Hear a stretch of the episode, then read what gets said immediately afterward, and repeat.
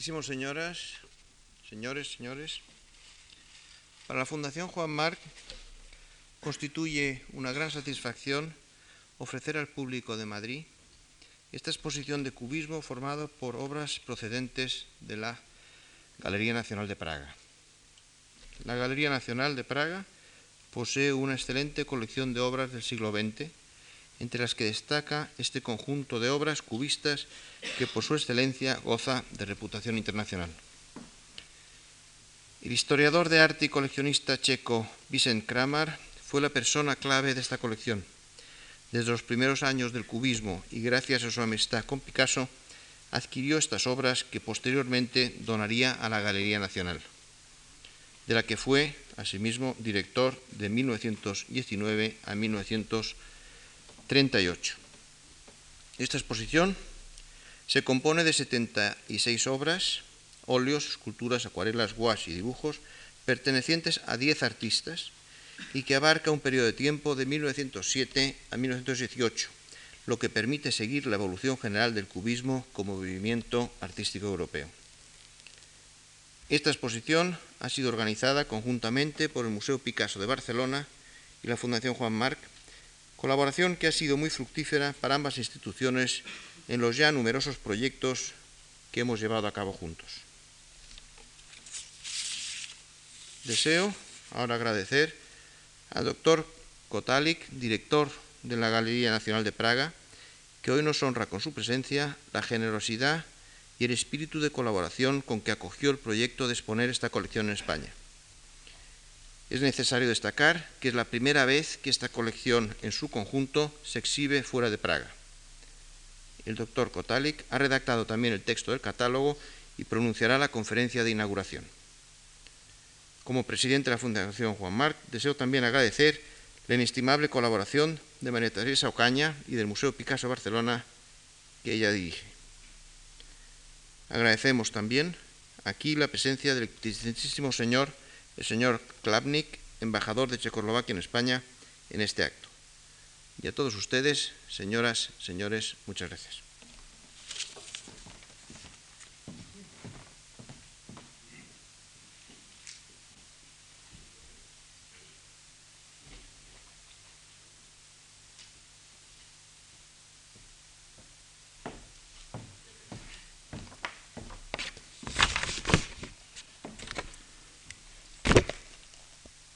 Pane prezidente, pane velvyslanče, paní a pánové, vážení přátelé, děkuji za slova přivítání, kterých si velmi vážím. Abychom dnes zahavenou výstavu Kubismus v Praze mohli pochopit v širších souvislostech, dovolím si vás ve stručnosti uvést do povahy a budování sbírek Národní galerie v Praze. Myslím, že lze říci, že muzea a galerie ve světě nemají nikdy uniformní tvářnost, ale vždy v mnohém odpovídají charakteru a dějinám města a země, kde vznikaly. Takřka bez výhrady to platí v Národní galerii v Praze. Naše město bývalo už v minulosti pokladnicí umění. Dal tomu podnět císař Karel IV. po polovině 14. století a za Rudolfa II. kolem roku 1600 byla Praha, jak známo, sídlem bohaté sbírky a také živým střediskem tehdejší tvůrčí práce evropské. Nepříznivé a často tragické okolnosti dějin způsobily, že Praha byla v 17. a 18. století ochuzena o někdejší bohatství uměleckých sbírek.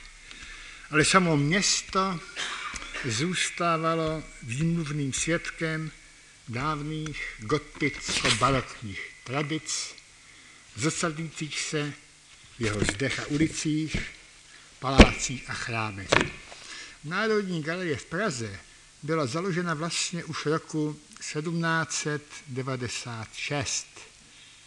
Měla dosti zajímavou a pohnutou historii, o které však tu nechci hovořit. Chci vás seznámit s tím, jaký je dnes náš záměr, kdy sbírky starého i moderního umění jsou sloučeny. Myslím, že se nalezlo řešení, které v celku odpovídá právě charakteru a tradicím města Prahy. A sice v tom, že jednotlivé sbírky jsou umístěvány v historických prostorách upravovaných k tomuto účelu. A nyní prosím o diapozitivy, oba dva na jednou, vlevo i vpravo. Sbírka starého evropského umění od počátku tvořila jádro fondu Národní galerie a má dnes důstojné umístění ve Štemberském paláci na Hračanském náměstí. Je to stavba, která eh, zapadá do rámce právě Hračan a která přitom ale svou čistotu odhaluje teprve na nádvoří a v pohledu téhle zahrady. Prosím, diapozitiv vlevo. Vlevo diapozitiv, ano?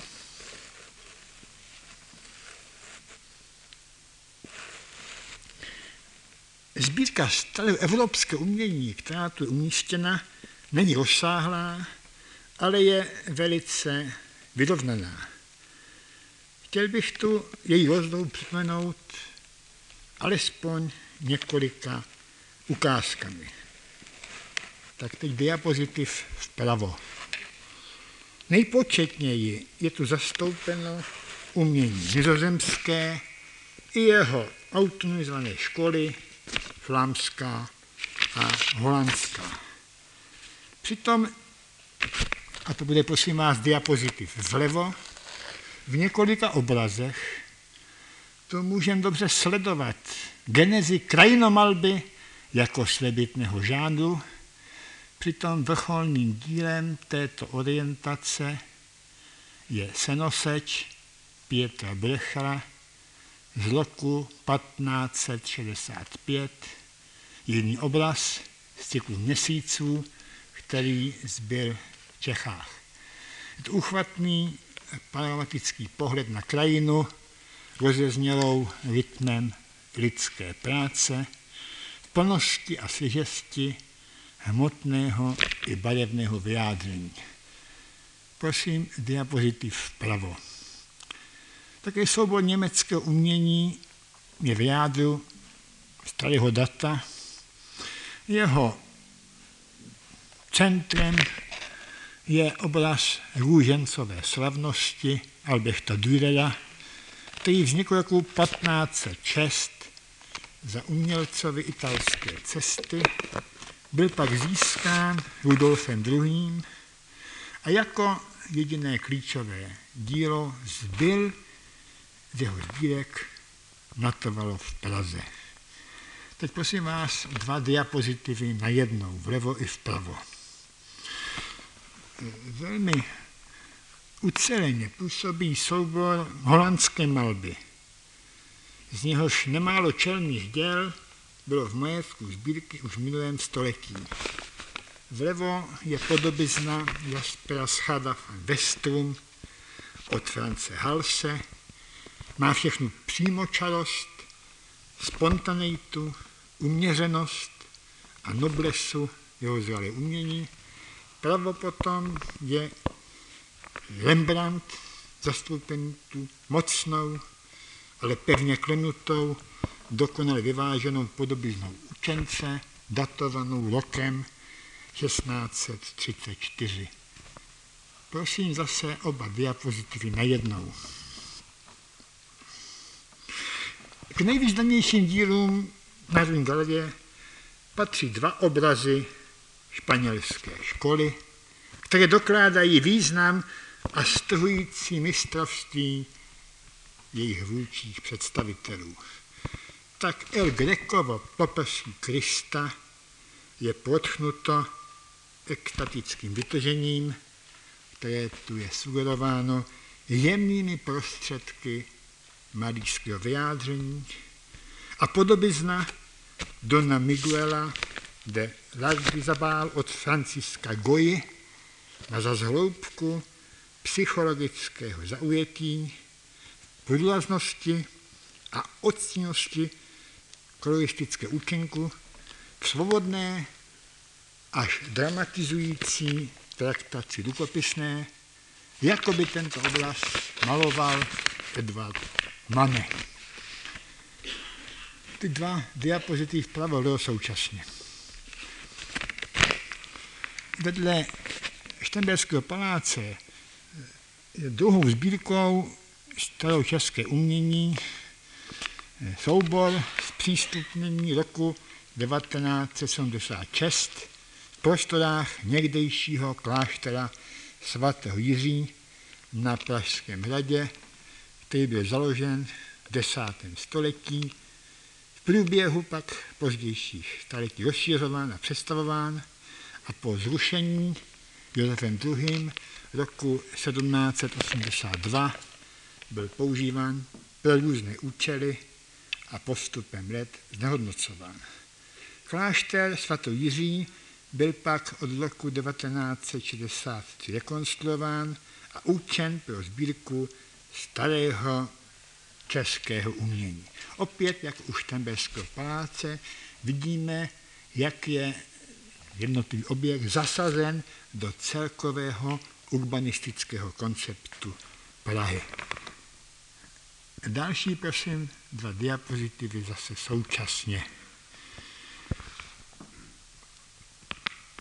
Vchod do e, galerie na tom diapozitu vlevo v sousedství románského kostela svatého Jiří s novou barokní fasádou je skromný, ale za to rozsáhlý dvůr na tom diapozitu vpravo naznačuje prostorový rozsah stavby.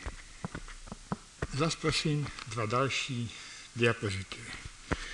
Nejucelnější expozice to nepochybně české umění gotické.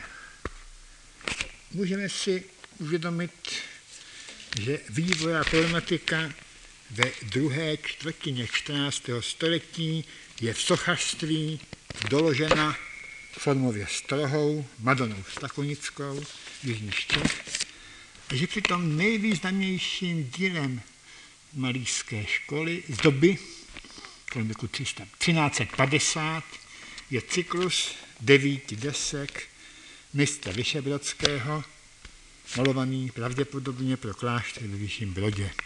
Jde tu, a to nám ukáže diapozitiv, prosím vás, vlevo promítnutý nyní, o velkolepou syntézu domácích tradic lineárního založení s tektonickým řádem a prostorovým zájmem v duchu současného italské umění. Teď prosím vás diapozitiv vpravo.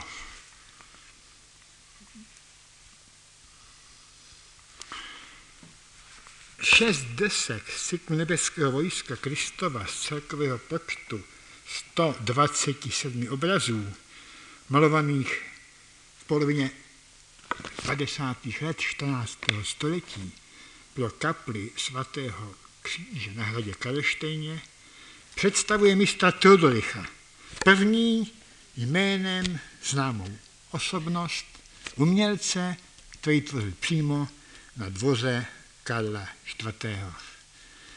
Diapozitiv vlevo nám pak představí sadvůči osobnost české mladogotické mistra Třeboňského oltáře. Přitom scéna z mrtvých stání je strhujícím svědectvím výsostné duchovní i malířské jistoty, jehož slova vyzrálost svědčí snad některým podnětům franko-flámského okruhu.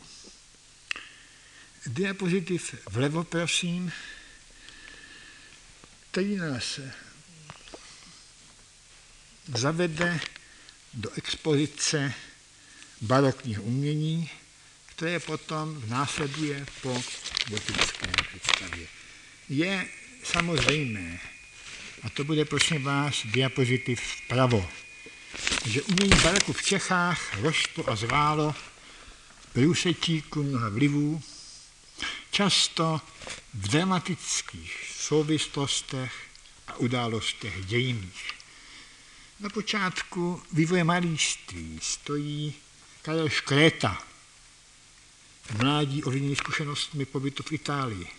Po návratu z Čech malíř, jehož tvorba se vyznačuje velkorysým viděním a pevnou stavbou v uzavřených objemech. Diapozitiv vlevo nám pak představí vůči osobnost sochařského baroka Matyáše Bernarda Brauna, jehož patetické vidění nalezlo rovnocený výraz ve formové a světelné dramatizaci gesta i draperie. Konečně třetím muzeem, otevřeným v roku 1980, je expozice české malby někdejším klášteře svaté Anišky České srdci kterého města. Prosím, dva diapozitivy zase najednou. Další dva diapozitivy najednou.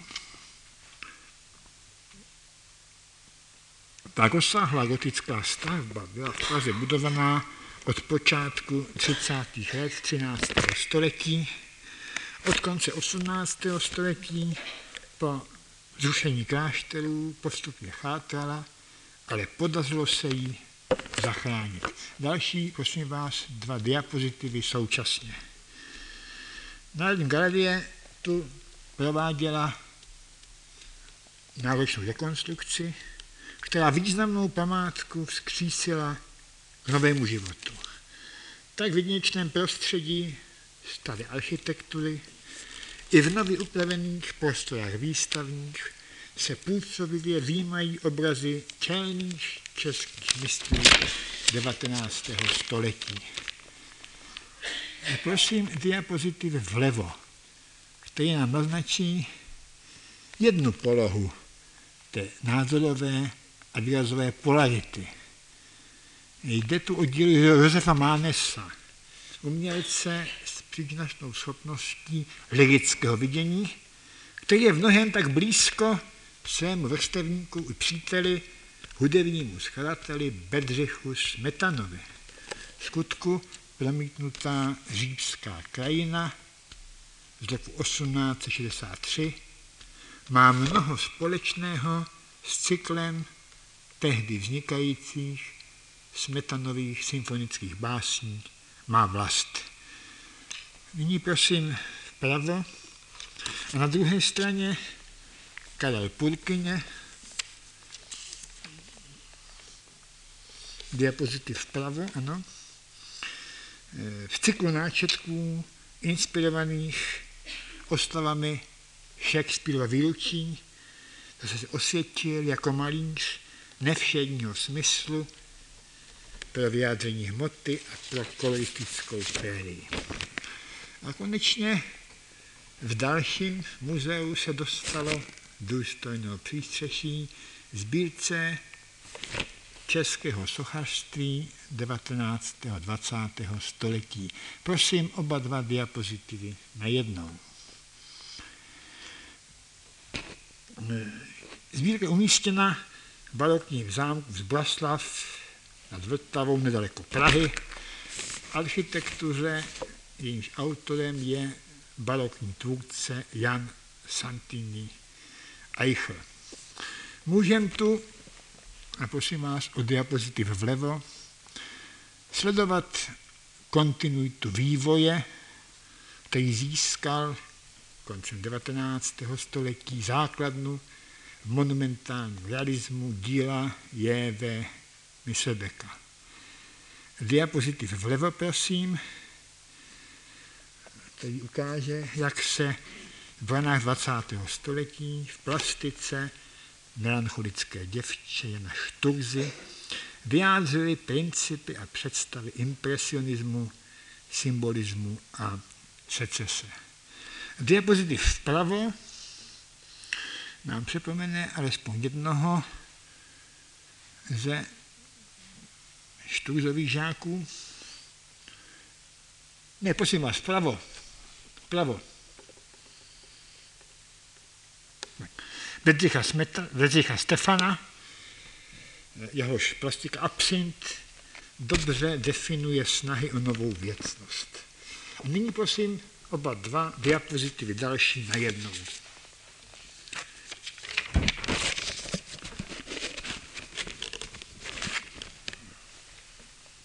Největší eh, bolestí Národní galerie v Praze po léta byl nedostatek stále expozice 20.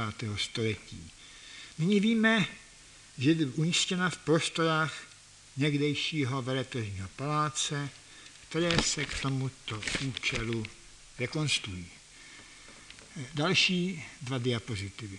Je to významná a roztehlá budova z let 1924 až 28, která patří k nejcennějším realizacím evropské architektury o něch let. Další, prosím vás, dva diapozitivy. V této budově se představí kromě obrazu a soch také vývoj architektury a užitého umění od roku 1900 do současnosti s důrazem na sounáležitost a jednotu všech oborů výtvarné kultury.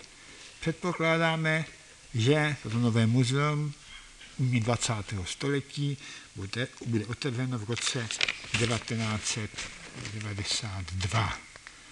Co v této budově Vertovního paláce návštěvník uvidí? Prosím vás, tak teď vlevo diapozitiv. Národní v Praze vlastní mimořádný soubor francouzské malby 19. století od Delacroix a Korota, impresionistů. Přitom jednotlivé obrazy mají výjimečnou kvalitu, jak svědčí třeba útěk Paul Gogena, anebo, a prosím diapozitiv vpravo, jak svědčí také tři obrazy Paula Cezana. Z nich je asi nejvýznamnější portrét Joachima Gasketa, v němž už čteme jasnou předzvěst kubismu. Teď prosím vás diapozitiv vlevo. Mimořádnou závažnost má také Georges Serratův obraz Přístav Onfleur, někdy z roku 1886, v němž snaha po přísné stavbě se spojuje s imaginativním viděním. Teď diapozitiv vpravo. Také Moulin Rouge z roku 1891 patří k mistrovským dílům Henri Toulouse-Lautréka. Lze se ptát, jak se tyto jiné obrazy dostávaly do Prahy. Tu je třeba si všimnout několika podrobností z dějin českého umění před první světovou válkou. Prosím, dva diapozitivy současně. Spolek výtvarných umělců Mánes do Prahy, tehdy ještě ztracené v rámci Rakousko-Uherské říše, pozval roku 1902 velkého francouzského sochaře Augusta Rodena, souborné výstavy hodila, pro kterou pak, jak vidím na tom diapozitu vlevo, postavil i zvláštní pavilon. Další dva diapozitivy současně. V výstavě byl vydán plakát českého umělce Vedma Županského. August Roden sám výstavu osobně navštívil a setkal se se skupinou českých umělců diapozitivu vlevo a tehdy také byl získán vlastně první základ Rodenova díla pro naše sbírky. Další dva diapozitivy současně, prosím. Nedlouho potom, v roku 1905, uspořádal spolek Mánes výstavu norského malíře Edvarda Munka, který byl také hostem Prahy. Na snímku vlevo ho vidíme doprovodu malířů Jana Plejzera a Miloše Jiránka. Diapozitiv vlevo, prosím, nám potom dosvědčí, že z Munkovy výstavy roku 1905 byl zakoupen jeho obraz Tanec na břehu, někdy z roku 1900, který patří opravdu významným uměleckým dílům a také, řekl bych, takovým perlám naší sbírky. Diapozitiv vlevo. V roku 1910 byl v Praze vystaven výběr z pařížského salonu nezávislých, který obsahoval též rozměrný obraz André Derena Koupání na počátku cesty ke kubismu. A tehdy čeští umělci združení ve spolku Mánes sebrali mezi sebou potřebnou sumu peněz, aby obraz mohl být zakoupen natrvalo pro Prahu. Není to příznačný, až neobvyklý rys našeho kulturního života? A prosím o diapozitiv. Vlevo, eh, vpravo, pardon, vpravo, který ukáže, že v sledu těchto výstav došlo roku 1913 také na výstavu, v níž byla poprvé v Praze představena díla Pavla Picassa, George Braka, spolu s díly českých kubistů. Další, prosím vás, dva obrázky současně.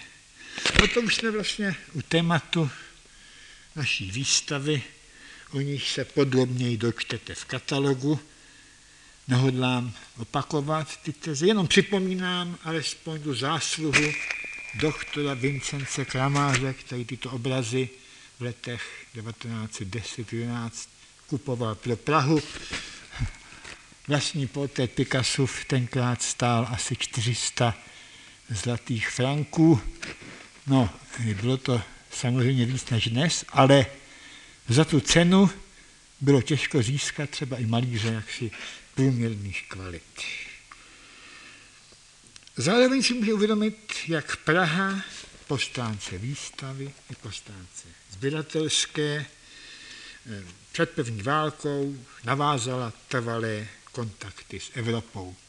Prosím vás dva další diapozitivy, které ukáží, jak také zastoupení malby rakouské je na výši jak je třeba vlevo obraz Igona Šíreho, těhotná žena a smrt, obraz protnutý tragickým vidění světa, anebo jak na diapozitivu vpravo svědčí obraz Oskara Kokošky, jeden z těch, které maloval za svého pobytu v Praze v polovině 30. let. Další dva diapozitivy. Přitom ve sbírkách Národní v Praze je zastoupeno také umění italské, jak dosvědčuje obraz Georgia de Kirika, Slunce nad Řeckem. A jsme velice rádi, že máme poměrně početný a významný soubor umění Španělska, v němž se výrazně uplatňuje také kompozice Juana Miro.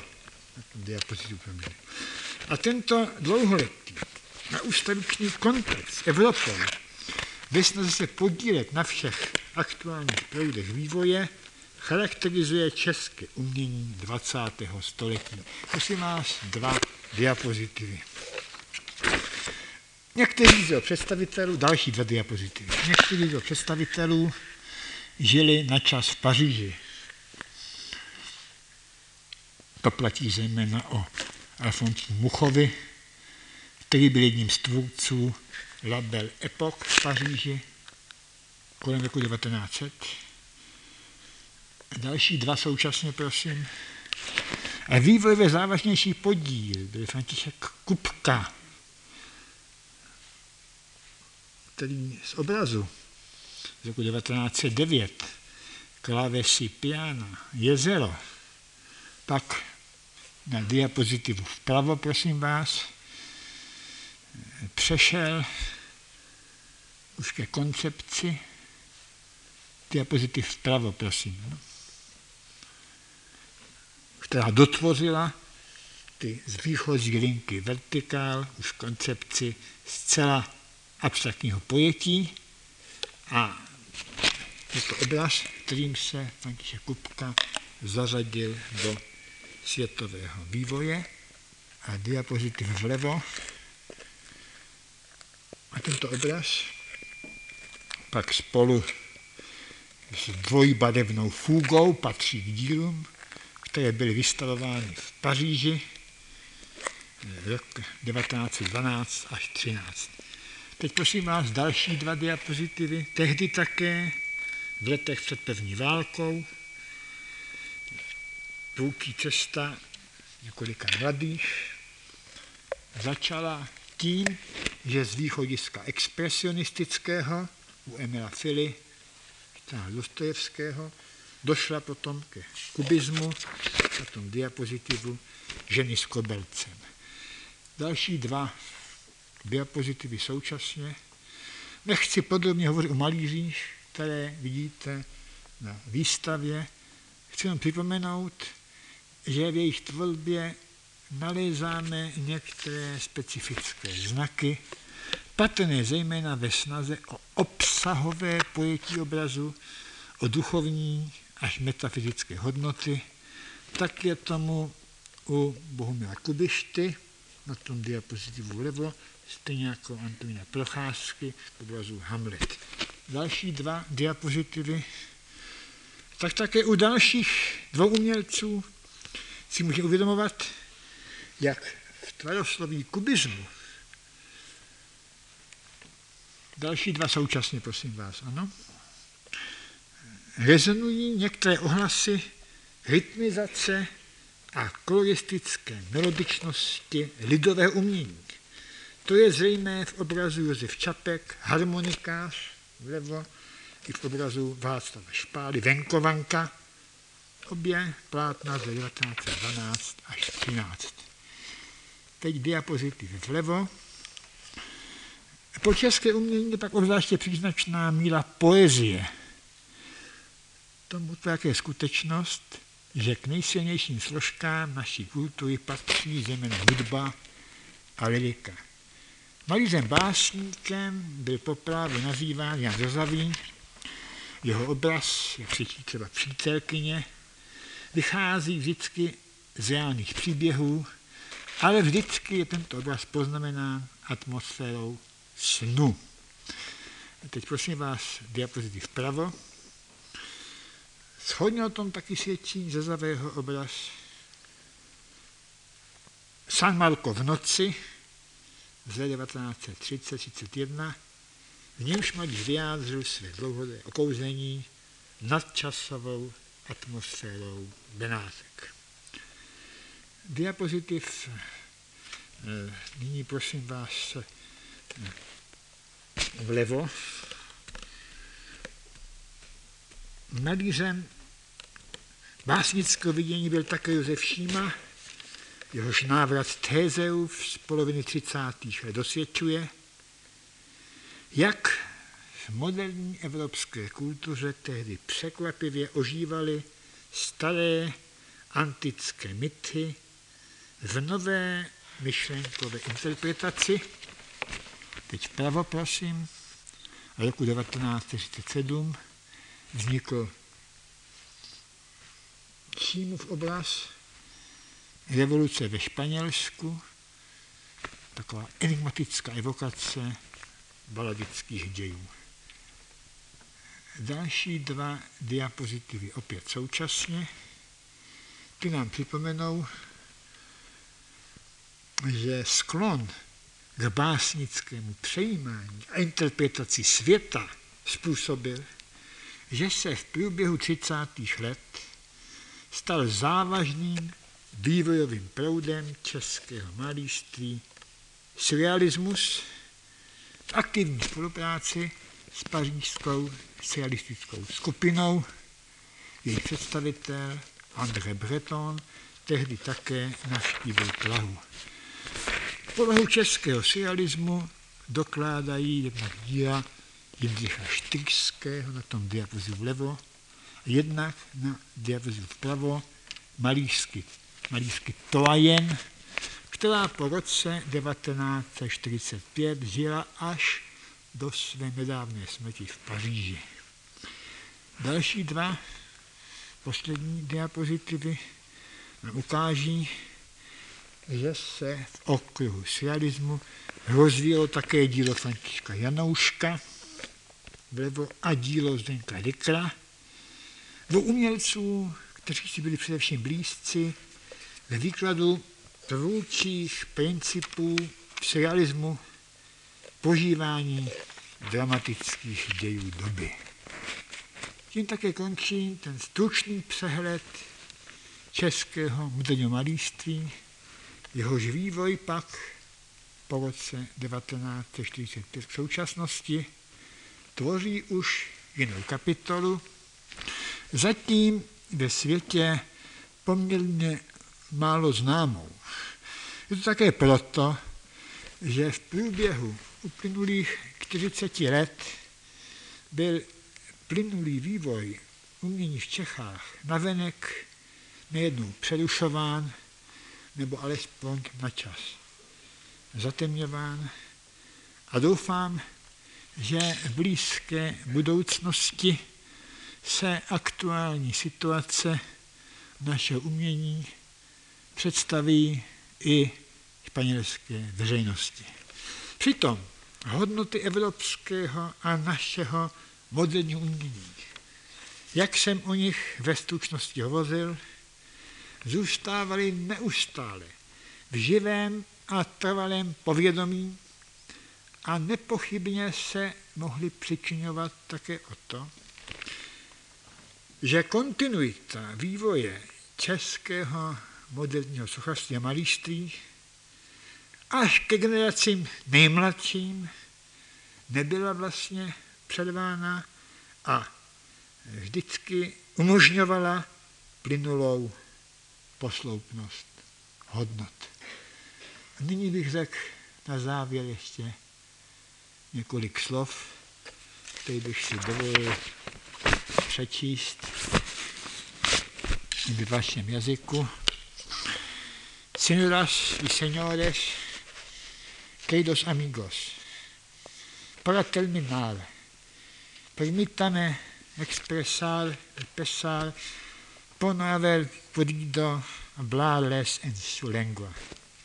No obstante, espero que con la ayuda de la traducción simultánea haya logrado acercarles al espíritu de la Galería Nacional de Praga y a la tarea que llevo a cabo para reunir sus colecciones. El privilegio de las artes plásticas y de la arquitectura es precisamente este, hacerse entender directamente, sin palabras. Espero que el lenguaje de las diapositivas les descubrirá cuánto valoramos en Praga la cultura europea del pasado, así como la contemporánea. ¿Y cuál es, por ello, el peso de la cultura española en nuestro país? Tanto de los grandes clásicos como de Picasso, cuya obra sentimos como algo nuestro, o de los artistas actuales.